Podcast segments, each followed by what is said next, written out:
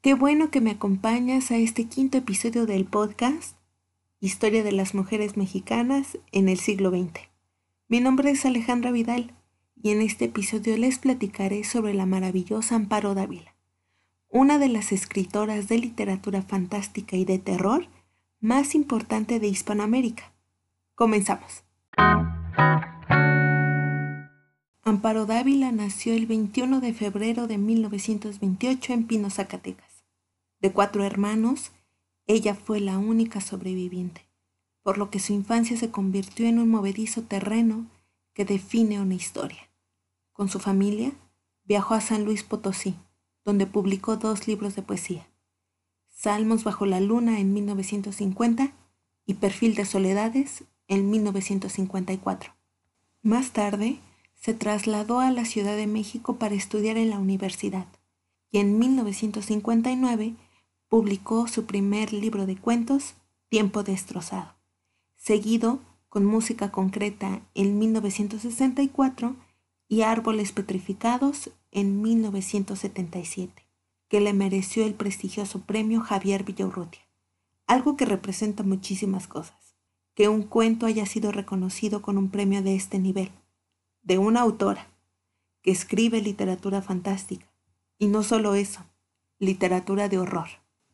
La obra de Amparo Dávila está rodeada de un halo misterioso que cautiva, trastoca e inunda de un nuevo universo a quien se acerca, simbrándole la existencia, volándole la cabeza, tergiversando su percepción de la realidad para llevarle por un camino lleno de sombras a otra realidad donde todo se desvanece de una manera inexplicable, siniestra y fantástica.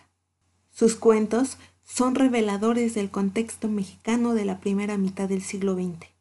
Le da la vuelta de tuerca a espacios por medio de una literatura no mimética, donde los personajes, en su mayoría femeninos, y después de una toma de conciencia del ser reprimido que son, despertaron la identidad sofocada y dominada por las imposiciones sociales de la época.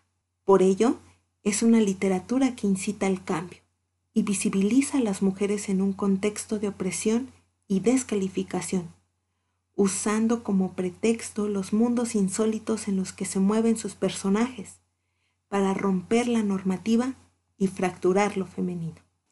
Lo más valioso de la obra de Amparo Dávila es el modo en que vuelve reales y padecibles las sombras que acosan a sus personajes Nadie en la literatura mexicana expresó con tanta elocuencia vibraciones como el miedo, la amenaza, la desesperación y la inminencia. Y sin duda, nadie se dedicó con tanta consistencia a estos asuntos, abogando por la literatura vivencial en una caída constante a los abismos y la ruptura de la realidad. El mundo de Amparo Dávila es polifacético y diverso con un terror que es doblemente monstruoso, porque con los seres que inventó, llevó a que sus lectores descubriéramos que un hecho, instante o proceso puede desatar en nosotros los sentimientos y las acciones más insospechadas y crueles. Todo esto hace que la escritura poderosa de Amparo Dávila sea una telaraña que nos acorrala, con una narrativa original y honrada, ligada no a su intelectualidad, sino a la existencia padecida e imaginada, que le trajo ese pueblo minero de pinos con cuevas de fantasmas, donde ella nos regaló las pesadillas.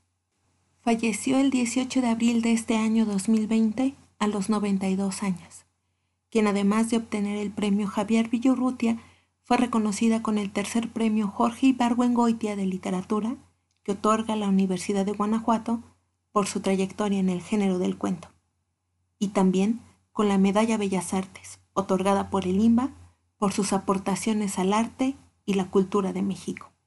Hasta aquí con este quinto episodio. Te recomiendo que leas sus cuentos.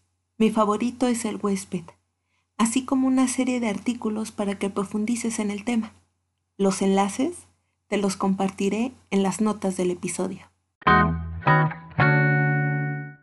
Gracias por haberme acompañado en este quinto episodio del podcast Historia de las Mujeres Mexicanas en el siglo XX.